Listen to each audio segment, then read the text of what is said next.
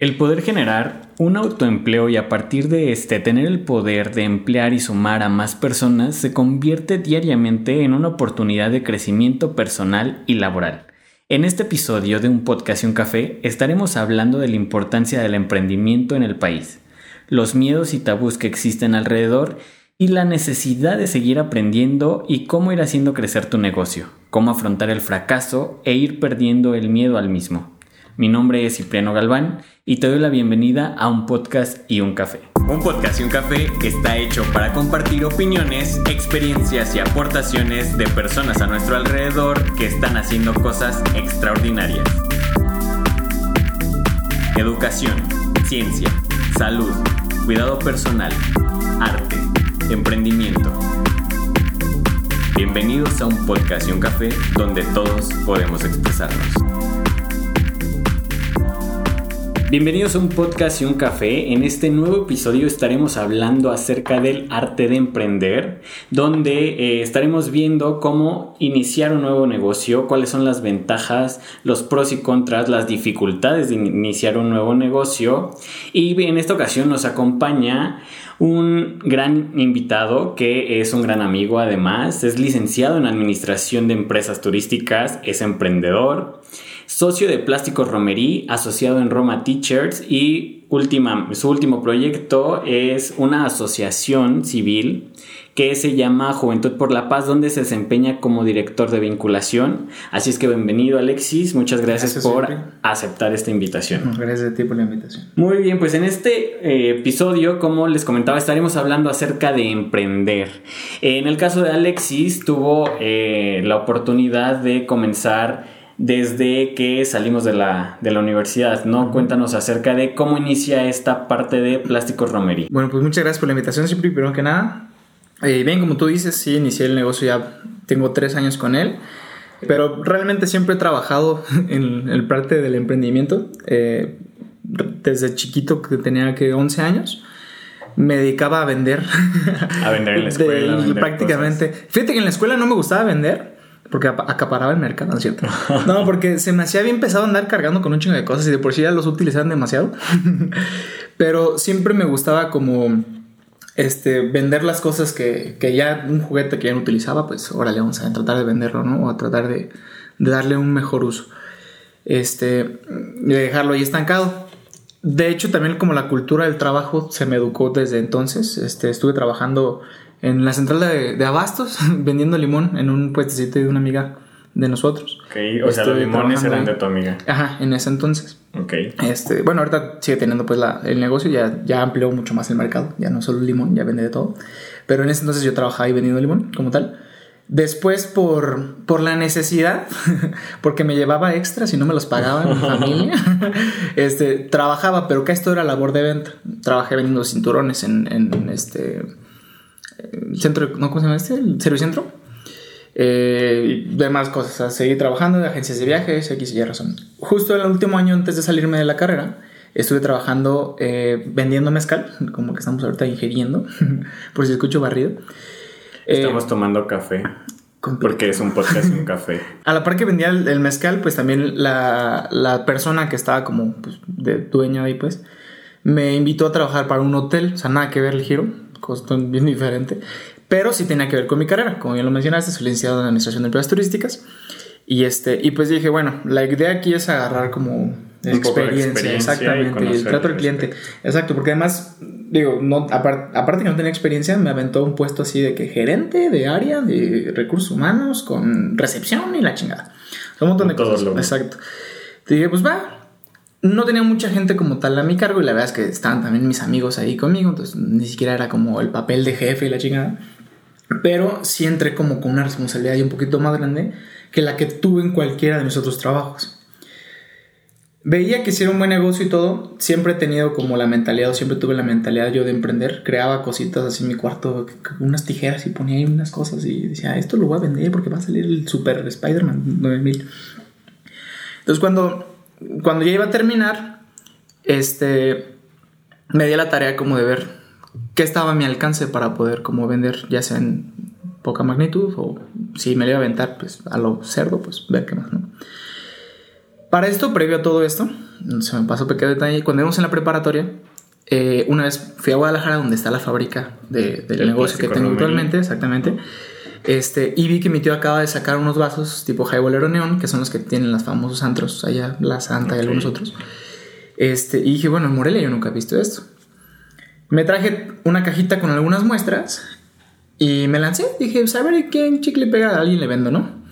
Y me fui a Sense, lo que era en ese momento Sense, y pues hice una venta como de treinta y tantos mil pesos, ¿no? O sea, senté y dije, ay cabrón, o sea, algo que nunca había hecho, ¿sabes? Para las personas que nos escuchan y que no saben qué es Sense o qué era Sense, es el, eh, digamos, el antro más importante de la ciudad de Morelia, más grande, uno de los más grandes, más visitados.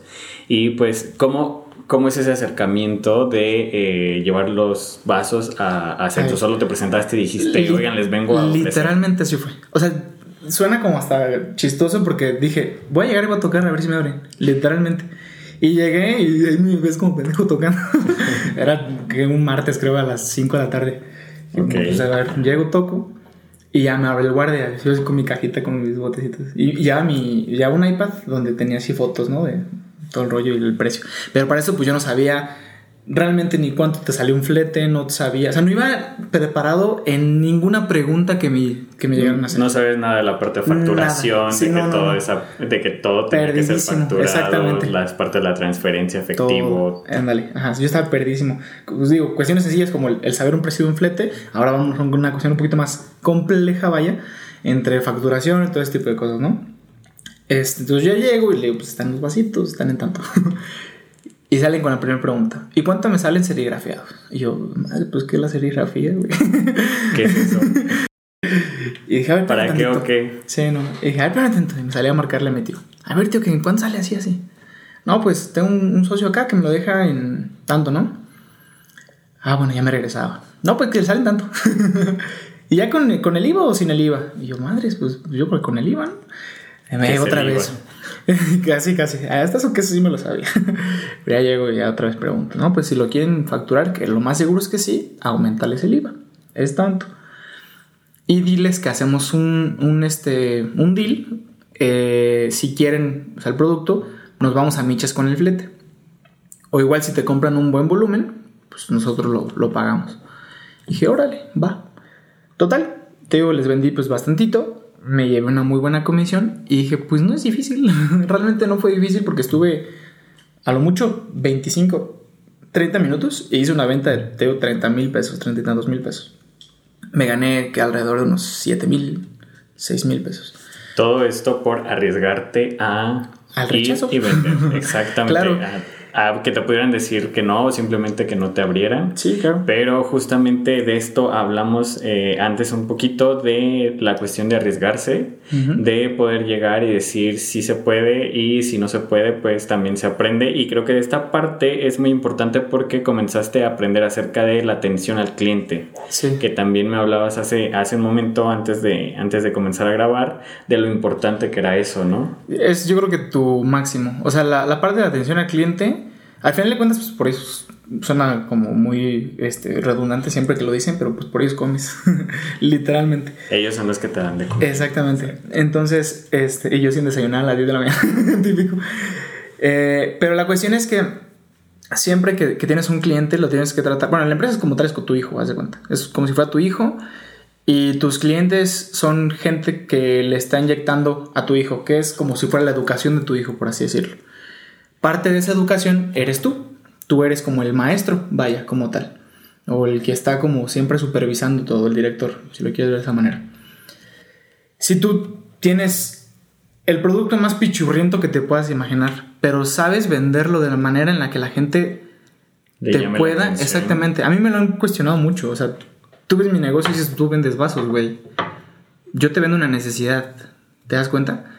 Te vendo una, una gran eliminación de, de reducción de, de de- residuos de medio ambiente. Por ejemplo, si compras un bote, por lo que te cuesta ese bote, que te llega a costar, ponle que 100 pesos, un precio promedio, te compras que unas 8 botellas de agua aproximadamente. Aprox. Si te compras tú ese bote y te compras un garrafón de agua, el, el garrafón de agua trae que 20 litros aprox. Estamos hablando que si el bote te da, es un litro, y me estoy yendo muy lejos, te está dando 20 botellas de litro. Una botella de litro te sale alrededor de unos 18 pesos. Matemáticamente, ya le estás ganando. Tú como consumidor. Yo como, como vendedor, a lo mejor si te digo eso vas a decir, ah, este, ah, sí, chido. Sí, claro, pero justamente como dices, atacas la parte de crear una necesidad de hacer a que la persona crea que lo necesita, que necesite ese producto y pues que te lo compre. Además de que justamente hablas acerca de las ventajas que tiene tu producto y siempre eh, ahondando en toda esta onda de la parte en qué es lo que está, se está comprando ahorita. Por ejemplo, decías acerca de que vas a usar menos, menos este desechable. menos desechable y entonces esto va a ser a que ayude al medio ambiente y esto va a ser a que no se mueran las tortugas o que no se mueran eh, o que no causemos más impacto ambiental. Y justo eh, pues hablamos acerca de que generas esta ventaja competitiva y de hacerle saber al cliente que tu producto puede ayudar no solamente a que él gaste menos, sino que también está ayudando al medio ambiente y es, pues sí, aprovecharte de qué ventajas tiene tu producto. Sí, 100%. Pues es, eso es todo prácticamente. O sea, saber el pro de cualquier cosa que le llegues a vender. Por ejemplo, eh, un control para la televisión lo puedes ver muy básico, pero sin él te va a estar teniendo que parar a cada rato a cambiar la tele, ¿sabes? Y hablábamos de este primer acercamiento que tienes con, estas personas que te compran los vasos. Pero a partir de ahí, ¿cómo funciona el perfeccionamiento de eh, ahora sí saber qué era lo del flete? cómo cotizar el flete, ahora sí saber qué era lo que englobaba toda esta parte de vender, toda esta parte de eh, también conocer las cuestiones fiscales, cómo lo vas perfeccionando, tuviste que eh, tomar algún curso, tuviste que tomar un diplomado, simplemente eh, preguntando a personas que tuvieran conocimiento al respecto o puro conocimiento empírico. Creo que fue meramente conocimiento empírico porque literalmente eso me subió a mí como el ego y me subió como el, uy, soy bien chingón para vender, soy bien esto. Y justo cuando entro, bueno, pasa lo del hotel, inicio con el negocio, me la aviento de que pinche inversión así buena y me traigo una bodegota y la chingada. Dije, lo voy a pegar duro, de inicio. Yo teniendo así un prospecto de que iba a estar igual que en la fábrica. De que ibas a vender lo mismo que habías vendido en tu venta principal. Ajá.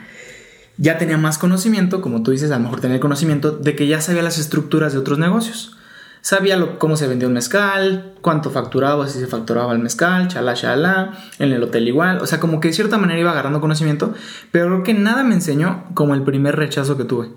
O sea, llego con mi cajita de producto, llego con una organizadora de eventos reconocida aquí en Morelia, me siento y le saco así los botecitos y le digo, mira, son para los eventos, sirve para tal, tal, tal, y me empieza a preguntar. La verdad es que yo estaba nervioso, o sea, llegué pues bien nerviosillo, dije, pues es, es como contacto con mi primer cliente pues, potencial, ¿sabes? Me dijo, muy bonitos tus productos, los empezó a guardar en la caja. Y dijo, pero vienes cuando ya estés listo para venderme. Imagínate la putiza que me metió, sabiendo que yo había dejado ya mi, pues prácticamente mi trabajo y todo, porque me estaba yendo bien. O sea, para apenas salir de la carrera, pues ya estaba ganando bien. Y fue como de madres, Y te enfrentas al primer rechazo. Exactamente. Entonces a lo que eh, llegamos pues es a conocer bien tu producto. Aparte de que conoces bien tu producto, que era lo que mencionabas, puedes comenzar a eh, describir las ventajas, aunque estés vendiendo cualquier cosa, eh, por más pequeña que sea, si tú lo maximizas y haces a que este producto se vuelva la necesidad del cliente al que estás al que estás buscando va a hacer a que puedas, a que puedas este, vender. Entonces, después de este primer rechazo y que te dicen que vuelvas después, ¿qué, sigue? Eh, ¿Cómo perfeccionas eso? ¿Cómo haces a que eso no se vuelva eh, en contra de ti, sino que al contrario te dé la oportunidad de poder volver a comenzar, de volver a, decir, sabes qué, no estoy listo en este momento, debo de prepararme un poquito más, pero lo voy a hacer saliendo de aquí. Mira, yo los negocios los veo literalmente como mi vida diaria. O sea, en cuestión de que es como un rechazo amoroso que llegas a tener en algún pasado. Y que sabes que en algún otro momento va a llegar una mujer o un hombre. O lo que, te, o lo que quieras. que te va a abrir esa ventana, ¿sabes? Entonces, literalmente para mí fue como un... Es un rechazo, pero no es una limitante para mí. Sí, fue difícil porque te digo que yo traía el ego y traía todo a tope. Sí me costó como el volverme a enfrentar contra otro cliente, pero entendí la parte en la que dije, yo llego con la persona con el no. O sea, yo llegué con la persona ya teniendo el no. Vengo por el sí, ¿sabes? Yo sé que el rechazo ya lo tengo. O sea, evidentemente, si yo no te conozco, el rechazo lo tengo porque no me estás comprando. Entonces, ¿qué voy a hacer? Pues voy a tardar que voltees a verme. Si ya no me, ya no me compraste, mínimo ya me viste. Y mínimo te vas a acordar de mí en un futuro. ¿Sabes? Cuando tenga la necesidad. Exactamente. Aquí entra otra parte. Sí conoces bien tu producto, pero aquí empiezas a conocer también al cliente. Yo llegué con ella con vasos que decía, pues igual le van a ser importantes para ella y le van a servir para ella.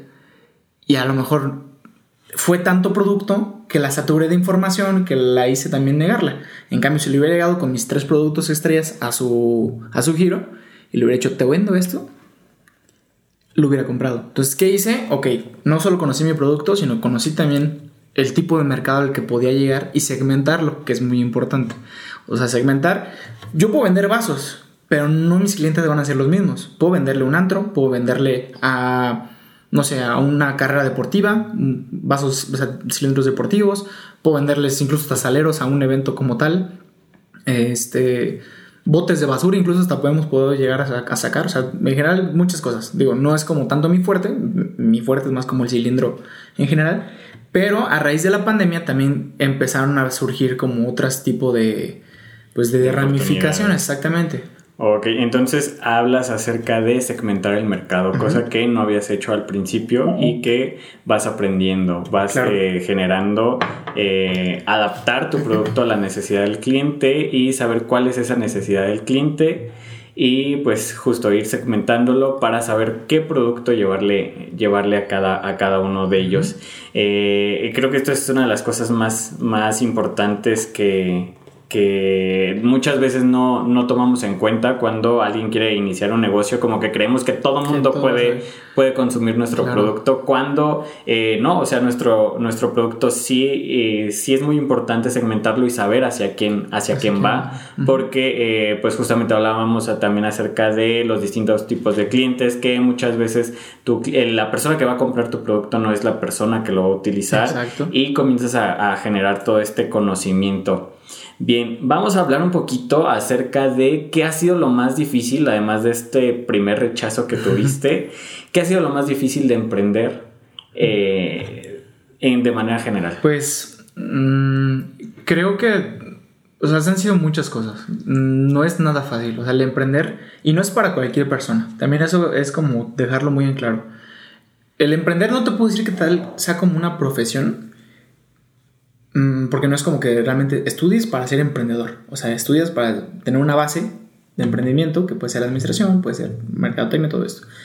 Algo difícil es como el hecho justo de lo que hablamos hace, hace ratito, como de yo no tener conocimiento ante muchas cosas, como ya más, digamos, de señor, que ahorita lo vemos más cuestiones de hacienda, ese tipo de cosas. Que si te digo, la verdad soy muy afortunado de que he podido hacer como buenos deals con una fábrica con quien sea, yo como que me aparto un poco de todos los relajos fiscales y lo que tengan que ver, yo únicamente digamos que vendo y reporto hasta ahí. Pero me encontré también con cuestiones este, de gubernamentales que te cierran las puertas o que te llegan como a incluso estafar. Eh, me pasó que cuando casi recién empezamos el negocio, intentamos sacar un famoso fondo a crédito, a, sí, a, fondo perdido, un crédito a fondo perdido. ¿Qué es, forma parte de un programa. Bueno, ahorita actualmente ya no existen, pero antes eran, para quien no sepa, te prestaban dinero y se los pagabas este, si podías prácticamente y si no a veces se, se disolvía la deuda. Eh, o a veces te lo cobraban pero sin interés. O sea, eso ya era dependiendo de la cantidad y tal cosa. Este, pues yo bien emocionado porque uno de mis compañeros pues había visto que, que, que se podía hacer este fondo. Él se se inscribe. Se inscribe, me anda todo el procedimiento, shala, shala. Yo bien emocionado, dije, ya chingamos, estamos en la tercera. Nos andamos como un mes aventando documentación y todo el pedo. ¿eh? El problema es que yo en la emoción, que es algo también error principal, que muchas veces te gana la euforia, la emoción, ni siquiera ponía tanta atención, tan solo en las ligas de los correos. O sea, un, correo de gobierno normalmente trae las ligas de arroba, segov o eh, tal, el nombre de la institución y tal. Exactamente. Aquí en Gmail, y ni siquiera, ni en eso me fijé. Pasa un buen rato y nos dice, no, pues ya está su, su crédito, shala, shala. Tienen que aperturar una cuenta. Ahí primer pendejo. Que sale en 3.800 y tantos pesos. A ver, te voy a dar tu cuenta. Bueno, ahí voy de pendejo, ¿no? ah, sí, sí, ya fui a depositar. Al siguiente ya bloqueados. y que no mames, ya. Y en ese entonces, pues, o sea, sí, yo sé, te, te, ríes y yo también me río porque digo que qué menso, pero en su momento yo lo veía como que no, nos van a dar 200 mil pesos. O sea, justamente hablas acerca de la emoción que, que, uno de los principales problemas, me imagino, porque hasta el momento eh, no he tenido la oportunidad de, emprender o no me he aventado a aprender, es el capital, ¿no? O sea, ¿de dónde sacas capital a algo que ya invertiste? que eh, muchas veces eh, se sale del presupuesto, que muchas veces pues ya eh, te está yendo tan bien que quieres invertir un poco más y comienzas a ver cuáles son las oportunidades y llega alguien y te dice yo te voy a prestar el dinero sin interés y si quieres me lo pagas y demás. me imagino la posición en la que, en la que se encontraban. Entonces, obviamente no se trata como de juzgar ni de nada, pero sí vas aprendiendo y pues para todos los que nos escuchan es una eh, pues un consejo. Vean en qué termina el correo al que, están enviando. Algo tan básico. Y es que sí, o sea, te, emocionas y también yo lo veo por la parte, ahorita a raíz de la pandemia surgió mucho negocio informal. Es decir, mucho chavo que pues, por necesidad se pone a vender dulces, se pone a vender eh, ropa, un montón de cosas. No está mal, pero hasta cierto punto creo que hay una parte en la que se tiene que regularizar para que justamente no haya eh, como una competencia, pues... Desleal. exactamente. Porque no es lo mismo alguien que tiene eh, un puesto en las Américas y que te vende las gomitas y que te vende esto donde paga 15 mil pesos de renta, donde paga salarios, donde paga tal, a un chavito que su papá le compra el kilo de gomitas en la central de abastos y al güey pues nada más le dice devuélveme la mitad y los vende 20 pesos más abajo que el local allá y dice, no, pues ya no compro allá porque está... Y el chavito le va a durar seis meses a lo mejor el gusto de andar vendiendo. Ojalá les vaya bien, ojalá se eduquen, pero sí es, es, bien complicado, o sea, es súper complicado. De lo que hablas acerca del negocio informal, eh, estaba revisando las bases estadísticas y México es uno de los principales países de emprendedores. Y esto eh, podría sonar muy interesante y podría sonar como algo de celebrarse, pero hablamos acerca de que eh, los emprendedores se dan por necesidad porque se quedan sin empleo, porque buscan oportunidades y no las tienen y entonces esto los orilla a que busquen eh, generar sus propios ingresos a través de eh, crear un negocio, negocios pequeños. Y como decía, estos podría ser de celebrar, es decir, que tenemos muchos emprendedores en el país pero eh, vemos pues la otra parte que es que se generan emprendedores porque no tienen empleo. Exacto. Y después también tenemos la contraparte que sí somos el país, uno de los países con más emprendedores, pero somos uno de los países donde las empresas eh, que van comenzando los negocios, que van iniciando, eh, tienden a cerrar. O sea, una alta, un alto porcentaje de estos, de estos nuevos, eh, de estos nuevos negocios cierran. Eh, eh, pues a los pocos meses, a los, al poco tiempo de haberse aperturado. Entonces, pues creo que por ahí sí es bastante importante lo que dices de comenzar a conocer tu mercado, comenzar a, a, generar conocimiento al respecto. Sí, pues de todo, como tú bien dices, o sea, Sí somos emprendedores, hay mucho emprendedor, pero gran parte de, como tú dices, meramente por necesidad. Digo, todo es un negocio. Ir al dentista es un negocio, ir al doctor es un negocio. Todo, todo en esta vida es un negocio. Pero el dentista normalmente que vende chicharrones, pues evidentemente no es su fuerte ni su finalidad de vida, ¿sabes? Él quiere ser dentista.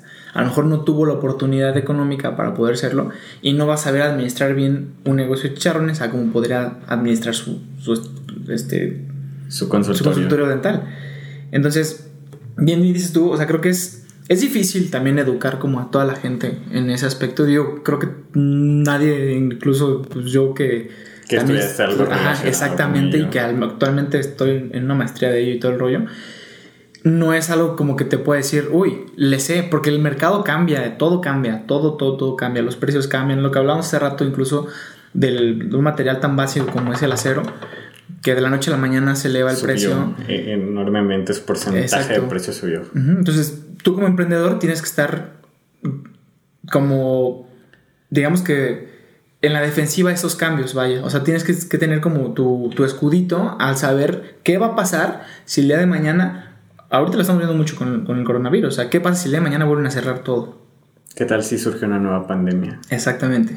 ¿Qué, qué va a pasar? Entonces debes de tener como todas estas... Eh precauciones de saber qué hacer en cada momento y cómo aprovecharte de la situación, porque justo eh, si bien en la pandemia se perdieron bastantes empleos y muchos negocios cerraron, hubo muchos a los que les fue bastante bien, los que pudieron aprovecharlo y creo que se trata de eso, de adaptarse también al mercado, de adaptarse al tiempo y de adaptarse a, lo que... A la era, a las tendencias, a todo. Hablabas acerca de que eh, emprender no es para todos. Sí, claro. De que no cualquiera puede llegar a emprender y no cualquiera pues le puede ir bien en el negocio. ¿A quién sí le podría ir bien en el negocio? Siento yo que es más, o sea, no es meramente como que no es para todos, me refiero a que es más como si tú no eres constante y dedicado en el negocio, porque mucha gente lo ve como un, ah, pues ábrete un negocio de tanto y vende, ¿sabes? O sea, ábrete un, taquito, un puesto de taquitos y vende. Y al rato lo ves tronado. ¿Y por qué? Pues si estaban buenos los tacos y esto. Porque no tienes una educación financiera, porque no tienes tal, tal, tal. Sí es para todos, pero la variante aquí es qué tanto empeño le puedas poner a, ¿sabes? ¿Qué tanto vas a educarlo? Lo que te decía hace rato, un negocio es como un hijo y si no lo ves así desde un inicio, nunca lo vas a ver crecer y nunca lo va literalmente es como que ya te adoptaron el hijo o ya se te perdió o se te fue a la casa o lo que quieras. Y ya no volvió. Exactamente entonces, emprender sí es para todos pero em, van a poder ser exitosos o van a poder continuar los que sean constantes y los que le pongan empeño. Es que el éxito el éxito creo que se mide depende de tus propias metas. O sea literalmente a lo mejor mi grado de éxito no puede ser el mismo que el tuyo o el mismo que Jorge. Puede que yo te pueda decir mi éxito se basa en mis estudios y puede que tú me digas que tu éxito se basa en ventas. Entonces creo que el grado de éxito ya depende de cada quien. Entonces el emprendimiento es para todos siempre y cuando tengas una buena educación. Y es lo que te decía al inicio, porque si no tienes esa buena educación, te vuelves a un negocio informal y ahí te digo, no es para ti. Porque ya no te jodes solo tú, sino que también jodes a todos los demás que están echándole ganas. O sea, es como la parte egoísta en decir, yo veo por mí, ¿sabes? Entonces, el éxito sí, debes de tener obviamente ciertas metas como en común, en cuanto a sociedad, en cuanto a esto y lo otro, pero también tienes que ser como considerado en que hay limitantes, en que hay tales cuestiones, ¿sabes? Como ser también como muy empático. Teniendo en cuenta entonces esto que hablamos acerca del éxito, de que el éxito no puede, no puede ser medible de, de una misma manera para todos, ¿en qué punto eh, crees que un negocio puede considerarse exitoso eh, pasando el punto de equilibrio o simplemente llegando al, punto de equilibrio, cuánto tiempo te tomó a ti eh, o fue inmediato. Mira, yo todavía no estoy realmente en el éxito. O sea, creo que mm, uno nunca se queda conforme con lo que tiene. Sí, sí he ido avanzando, sí he ido como con mis metas medibles, he ido escalando, pero fíjate que me han surgido como distintas variables. Hay un punto en el que ya no lo ves únicamente como económico, bueno, quizás yo no lo veía tanto económico desde un inicio, también lo veía como un poquito de retroalimentación de todo sentido, literalmente, porque aquí traes de todo. Aprendes a barrer, aprendes a trapear, aprendes a vender, aprendes a cargar, aprendes a lo que quieras, a todo. Claro, porque es tu negocio, entonces hay que entrarle a todo. o sea, haces desde la parte de eh, cualquier labor, o sea, desde la venta, pero también la producción, pero también eh, la limpieza, pero también todo. Sí, claro, no, luego te enfrentas a problemas que pues muchas veces no tienen que ver tanto por ti, pero pues tú eres el quien da la cara. Por ejemplo, yo que trabajo los cilindros serigrafiados, pero realmente no soy yo quien, quien los serigrafía, sino que tengo una persona que lo hace, pues llega un punto en el que me, me entregaba el producto manchado, me entregaba el producto así. Si al final te cuentas quien daba la cara era yo. Sí, porque pues el cliente no iba a ir con el de la serigrafía, ajá, que le había Exactamente. Entonces, como que ese tipo de cuestiones me ha ido este, como forjando. Pero en cuanto a lo del éxito, mm, creo yo que cada quien tiene que poner siempre una meta y que de esa meta sepas que va a haber otra y así. O sea, que nunca sea una meta que tenga un fin, ¿sabes? O sea, no te voy a decir, mm, vendo 50 mil pesos este, este trimestre. Ok, y después el trimestre que va a venir. Para que tú ya la meta que viene la veas más chiquita que la que tienes cerca y vayas enfocándote a ir creciendo. Es como ir escalando, pero pues ya sabiendo que tienes la cuerdita y que nada más tienes que ir dándole los tirones. Y ser constante, constante. Exactamente, siempre. exactamente. ¿Cómo es que eh, decides iniciar una maestría y esta maestría va enfocada a, a, mejorar tu negocio o simplemente dijiste quiero hacer otra maestría en, en, algo distinto? Pues va de la mano, o sea, realmente me empezó a llamar mucho ya la cuestión también como numérica de inversiones, ese tipo de cosas. Este, la maestría es en ingeniería en economía financiera y creo que aparte que lo puedo poner como en práctica, que son como tipo modelos para justo esto que estamos hablando, como mmm, proyectar el tipo de éxito que tú quieras tener. Entonces, literalmente, ¿qué haces aquí con este tipo de, de, instrumentos? Porque la maestría es, un instrumento realmente. ¿Qué hago? Bueno, con este instrumento puedo poner como tipos estructuras, tipos modelos, para que pueda tener este cierto éxito medible numéricamente y pues, X y Y. Entonces podríamos decir que tomas la maestría para poder mejorar tu negocio y poder mejorar claro. eh, tu conocimiento sí. en general, poderte dar oportunidad Ajá. también en otros mercados, poderte dar oportunidad en, en, otras variantes, ¿no? Sí, claro. Y más porque se me hace complicadísimo. es que justo es eso, es lo que platicamos hace un rato y perdón que te interrumpa. Este, creo que algo que me caracteriza mucho es que si algo me da miedo lo hago. O sea, Tú me, me, comentabas que te da un poco como de miedo emprender.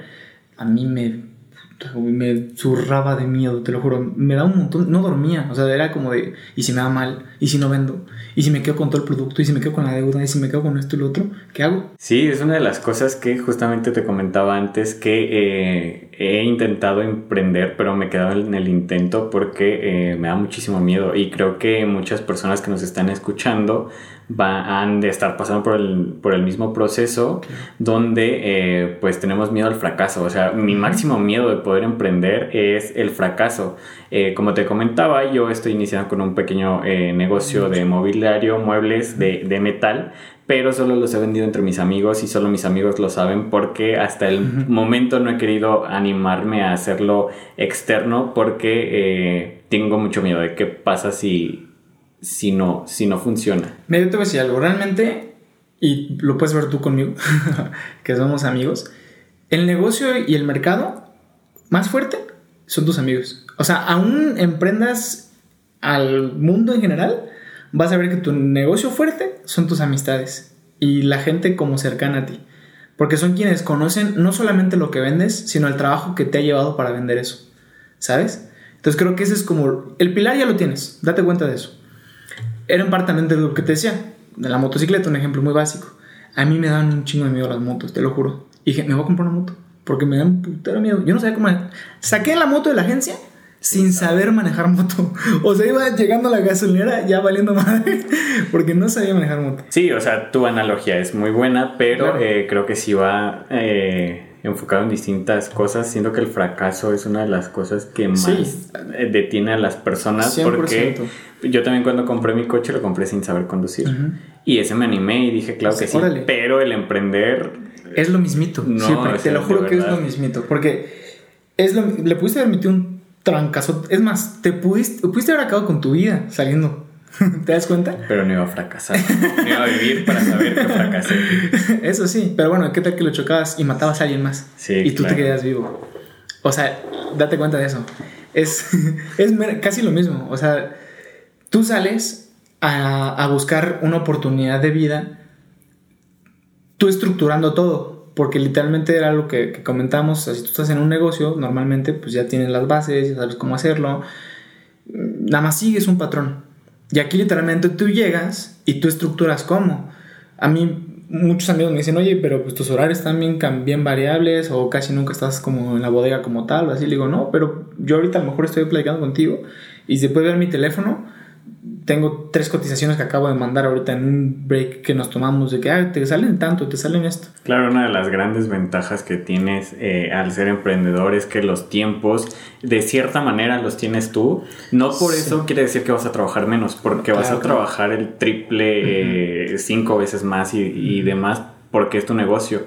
Pero justamente eso, es tu negocio. Entonces, si le va bien, te va bien a ti. Sí, claro. y, y, creo que es una de las grandes ventajas que tienes, que eh, tu horario, pues eres un tanto libre de poderlo marcar. Y vuelvo a repetir, no con eso quiere decir que trabajes menos. Es que realmente en esto del emprendimiento, tú eres un empleado al final de cuentas. O sea, tú tienes que poner un salario, te tienes que poner un horario. Yo sé que como bien dices, o sea, sí puede ser muy flexible porque como te decía, o te toca barrer, te toca trepear, o te toca ver un proveedor, o te toca ver un cliente, o te toca ir a ver X o Y lo que sea. Entonces realmente sí es muy variable, pero justo también tienes que ponerte ese tipo como de estructuras, como el simple hecho de decir, tengo un salario de 500 pesos que sea, a la quincena si quieres verlo, pero ya tengo que cubrir con esos 500 pesos. Así como mi gasto fijo que tengo de luz, de que tengo de agua, también tengo que tener salario. Digo, yo en el caso de que pues prácticamente ahorita estoy solo. Sí cuando llegaba a tener gente que, que me echaba la mano o que trabajaba pues conmigo, pues obviamente aparte de sus salarios, tenía yo mi salario.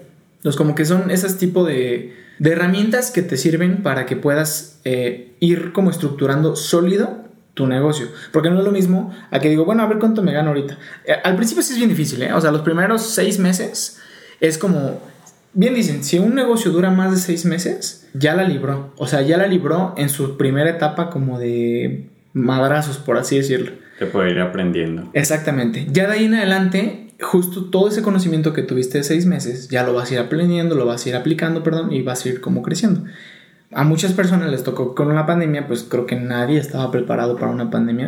A nadie, sí, no, nadie se imaginó que nuevamente íbamos a pasar Exactamente. por algo así. Lo veíamos como algo de que pasó que estaba ya. Sí, en la Edad Media, de que pasó eh, eh, pues muchos años antes y no esperábamos que eso fue que, que, pasara en este momento. Claro, no, y nos ataca y es como de, pues madres. Y bien como tú, tú decías, o sea, hay quien le fue súper bien porque se supo adaptar.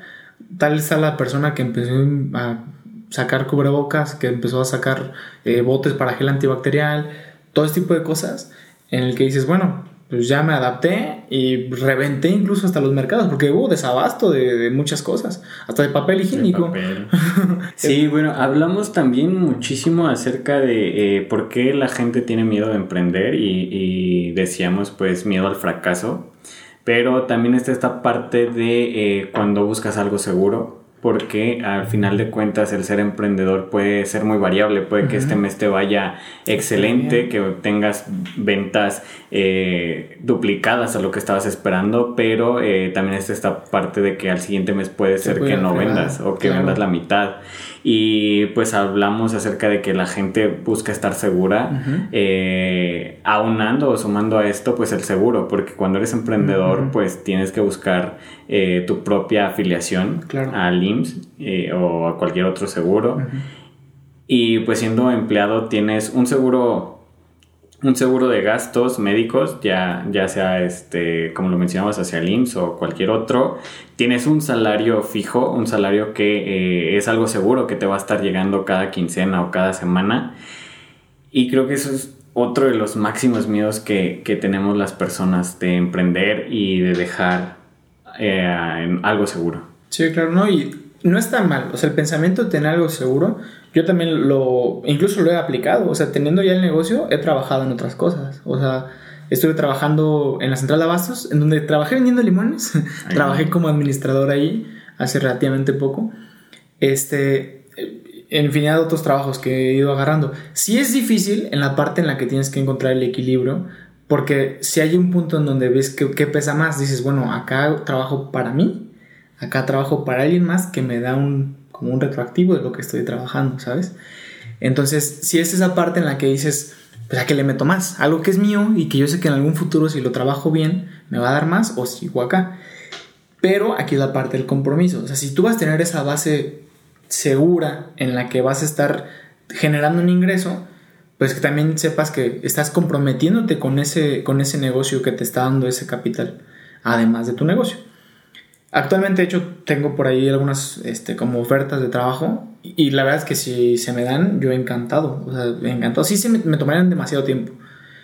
Afortunadamente, si lo quieres ver de esa manera, como viene eh, pues esta época tecnológica, pues ya mucho del trabajo sería home office, entonces puedo trabajar a la par de estar exactamente. Y entonces buscarías un empleo, pero seguirías enfocado ¿En, el negocio? en tu negocio. Sí, claro ese empleo eh, lo tomarías para poder generando para que tu negocio eh, sea cada vez más grande o cuál es el, el fin? Eh, puede ser tanto eso como en parte por lo mismo que tomé la maestría. Es un aprendimiento Bueno, en este caso en específico son negocios que ya son pues, a nivel mundial, estamos hablando de Cinepolis, estamos hablando de Notion, que son em, pues empresas ya pues muy arriba de mí, ¿sabes? No es lo mismo decirte pues me voy a poner a vender en alguna tiendita, en algún lugar en donde sé que yo puedo hacerlo en mi negocio y a lo mejor me va a dejar más. O sea, aquí lo veo ya para arriba. ¿Qué puedo hacer estando ahí? ¿Qué puedo aprender estando ahí? ¿Y qué le puedo yo dar a mi negocio estando ahí? Inicialmente, monetariamente, o sea, como qué tanto le puedo estar inyectando para poder recapitalizar, poder estando haciendo inversiones. Y la estructura que me está dando acá, poderla aplicar Exactamente, a ver de qué me sirve, ¿sabes? Entonces, es como, en parte, yo no estoy peleado de, tampoco es como que sea un requisito, pero no está mal, es parte de crecer y de aprender. Muchos de los chavos que, que me han entrevistado justo por este tipo de cosas me dicen, ¿cómo es posible que alguien que ya emprendió ahora quiere un negocio? Le digo, pues es que no es como que ahora uno y otro, o sea, pues es muy diferente, o sea, yo sé que en el momento que yo tome el compromiso de un, de un este, empleo, por así decirlo, fuera de todo esto, mi negocio va a seguir. Yo tendré a las personas para que puedan ellas, este, como seguir y únicamente monitorear, por así decirlo. Pero el negocio sigue, o sea, nada que ver. Y yo enfocado en lo que estaré haciendo acá y enfocado cuando me toque estar allá. O sea, no, es diferente.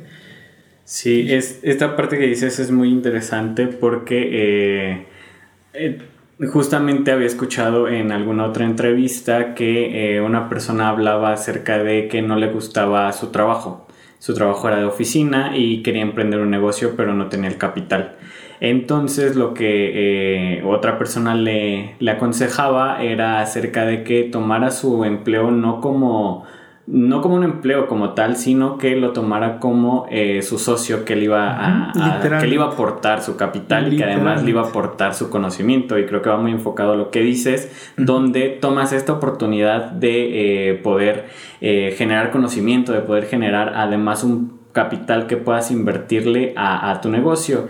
Y pues creo que es una de las cosas más importantes que podríamos rescatar de toda esta, de toda esta parte de cómo generar más educación para tu negocio. Entonces, eh, creo que este crecimiento que estás teniendo es la verdad admirable y eh, me gusta mucho que puedas seguir con, esta parte de, seguir emprendiendo y que, y que tengas muy claro que si vas a, estar trabajando para alguien más es para tomar esa base y poderla llevar a la práctica en tu negocio. Lo dijiste de la mejor manera que pudiste. O sea, es tu socio literalmente, ¿sabes? Es, es, algo también que yo lo veo con la parte... Fíjate que algo que me enseñó mucho es una estrategia que, que es bien básica y que te juro que si todos los emprendedores o empresarios ya la aplicaran, sería muy diferente la mentalidad como tal y el capitalismo a lo mejor se vería un poquito más beneficiado primero que nada, pero también un poquito más flexible. Digo, el capitalismo se enfoca únicamente en general, no ve tanto por el ser humano como tal. Pero en la parte que yo lo he visto últimamente, que es como un... Hay que ayudarnos justo de la cuestión mm, social o humana para poder generar más y poder dar un mayor impacto. ¿Qué pasó aquí? Como comentábamos eh, al inicio, soy director de vinculación en una asociación que se llama Juntud por la Paz. Esto se me dio a través de que estuve yo dando aportaciones cada cierto tiempo, donativos, para eventos, que hacían para reclusión de fondos de casas hogares, X o Y razón. Pero realmente todo inició porque un día tuve, bueno, un mes completo tuve como una, una baja muy cañona en ventas y todo. Dije, güey, pues ya lo intenté en todos lados y ahorita está bien duro el negocio. ¿Qué, ¿Qué hago? O sea, y tenía mucho producto ahí estancado que no se vendía. Pues dije, hay que encontrarle un valor agregado a ese negocio, a, ese, a ese producto. Entonces, ¿qué hice? Fui con una asociación, mm, se llama Adoptamor, a mí me encanta también hacer cuestiones altruistas, entonces fue como, pues, ¿qué mejor que darle un sentido ese también altruista? Entonces fui, les dije, tengo este bote, el bote yo lo doy en tanto, ¿qué les parece si lo vendemos en tanto? Con unas frases tal, tal, tal, y generamos una campaña para hacer algo que ustedes tengan como necesidad. ¿Qué tienen de necesidad? No, pues ahora queremos esterilizar tanto número de perritos. Va, cuesta tanto, ok, si yo vendo tantos botes, puedo darles tanto, puedo cubrir a lo mejor gran parte de, pues vamos a hacerlo. ¿Qué producto se vende, se vende. Exactamente. Entonces, ¿qué hice? Literalmente, yo invertí, por así decirlo, en ponerle la imagen a todo y pues salí a vender, literalmente con, con esa banderita de que este bote no solamente te sirve, lo que hablamos también hace ratito, no solo te sirve para tomar agua, no solo te sirve para reducir contaminación y todo el rollo, sino que también estás apoyando a que estás esterilizando a un perrito por tu compra. Esta parte eh, que nos estás platicando pudiese eh, tener dos vertientes o pudiese verse. Claro, se, puede ver, de, dos maneras distintas en la cual te estás aprovechando de una causa, pero eso eh, puede reducirse o puede cambiar completamente si haces a que las, las distintas partes generen un beneficio. Ese, y déjate tú eso, creo que aquí es un tema de claridad, honestidad. Porque yo bien pude haber vendido y reportado la mitad de lo que vendí. Y al contrario, de lo que vendí, di más. Pero ya porque es cuestión humana mía, ¿sabes? Y esa es justo la parte que nos hace falta. Y que por eso mucha gente no confía en. Porque ven una asociación como eh, la que tiene Cinepolis, que es de, para chicos invidentes, que dices, ay, güey, pues tan grandes y no pueden donarles, eh, aunque sea cinco pesos que yo le doy, ay, pues mejor que ellos donen lo que tienen o así pero porque a lo mejor no tienen la claridad para hacerlo o que no tienen como esa honestidad de que hacía yo, invitaba a la gente incluso, o sea, daba cuentas y todo. ¿Qué es lo que hacemos ahorita con la asociación? Con la asociación yo puse mi producto a disposición, se personaliza todo el rollo, se pone como a la venta en distintas plataformas, en distintos este, medios, y de lo que se vende se recolecta. Claro, yo siempre he sido de cuentas claras, pero tienes mucha razón, o sea, tienes mucha razón en cuestión de que si no sabes llevarlo, es como una cuerda súper delgadita en la que si te aprovechas en lo más mínimo, valiste. Ya se acabó y truenas y al contrario, o sea, imagínate la mala fama que te haces y todo lo que te haces. Pero ahí es la parte de la honestidad y pues, del, compromiso que le llegues a tener también como este tipo de cosas. Muy bien, pues estamos llegando al final de, este episodio y generalmente hacemos eh, la retroalimentación donde eh, rescatamos puntos muy importantes de la conversación. Uno de ellos es el que todos pueden emprender, pero el emprendimiento eh, pues tienes que esforzarte, o sea, no es, es para todos, más no para cualquiera, porque es necesario eh, ser constante y es necesario irte educando, es necesario ir creciendo. Hablábamos acerca de la atención al cliente, irlo mejorando y sobre todo eh, la otra parte que es conocer tu producto y hacer a que sea una necesidad para el cliente y poder aprovecharte de, los tiempos, circunstancias y lo que estés viviendo. Muy bien, entonces vamos a cerrar, siempre cerramos con la parte de aportaciones en la cual tú puedes dar eh, algún consejo o, o decir con qué te quedas de todo este episodio y entonces sería un consejo pues si quieres para todas las personas que están a punto de emprender un negocio, para esas personas que no se animan a, aprender, a emprender un negocio, eh, ¿qué nos tienes que decir? Pues Mm, creo que algo de lo que más a mí me ha servido que yo pueda dar como también ese mensaje, que es, a pesar de todo el miedo que llegues a tener siempre, te vas a ver más valiente enfrentándolo que dejándolo a un lado. Entonces, siempre piensa qué te va a aportar más. El haberlo hecho o el dejarlo ahí, ¿sabes? Hay, hay cosas que sí, evidentemente, si sabes que pueden perjudicar a alguien más, no las vas a hacer. Pero si es algo que te puede perjudicar a ti, siempre he dicho que lo valores a que veas lo que te decía hace ratito, hasta qué punto puedo llegar, qué puedo perder, dinero. El dinero es una herramienta. Al final de cuentas el dinero viene y va. Así como hoy puedes tener mucho dinero, mañana puede que no. o al viceversa. En cambio, pues la vida, como te decía, andar en la moto, puedo que me dé un trancazo y me muera a la fregada es algo irrevocable, pero siempre la idea aquí es que el miedo lo uses como tu mejor aliado, o sea, que el miedo siempre lo veas como tu principal impulsor, no, no como tu oponente. Que no te detenga. Exactamente, entonces creo que es como lo, lo importante y como bien lo decíamos, es a lo mejor la primer limitante de cualquier persona para cualquier situación no únicamente para un negocio, pero para un negocio puede ser más grande porque es como tener un hijo, lo que te decía, y te da el miedo a que si no, y si no, el esto.